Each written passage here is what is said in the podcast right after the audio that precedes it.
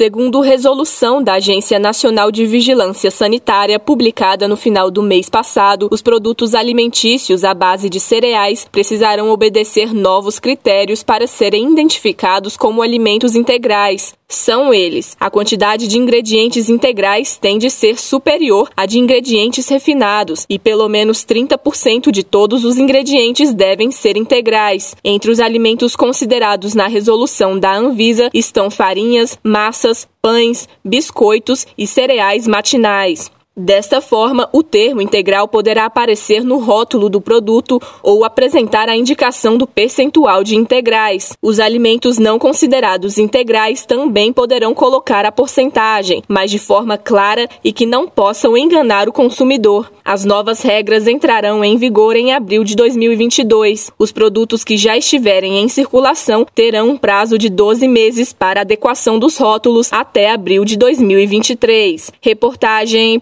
Poliana Fontinelli.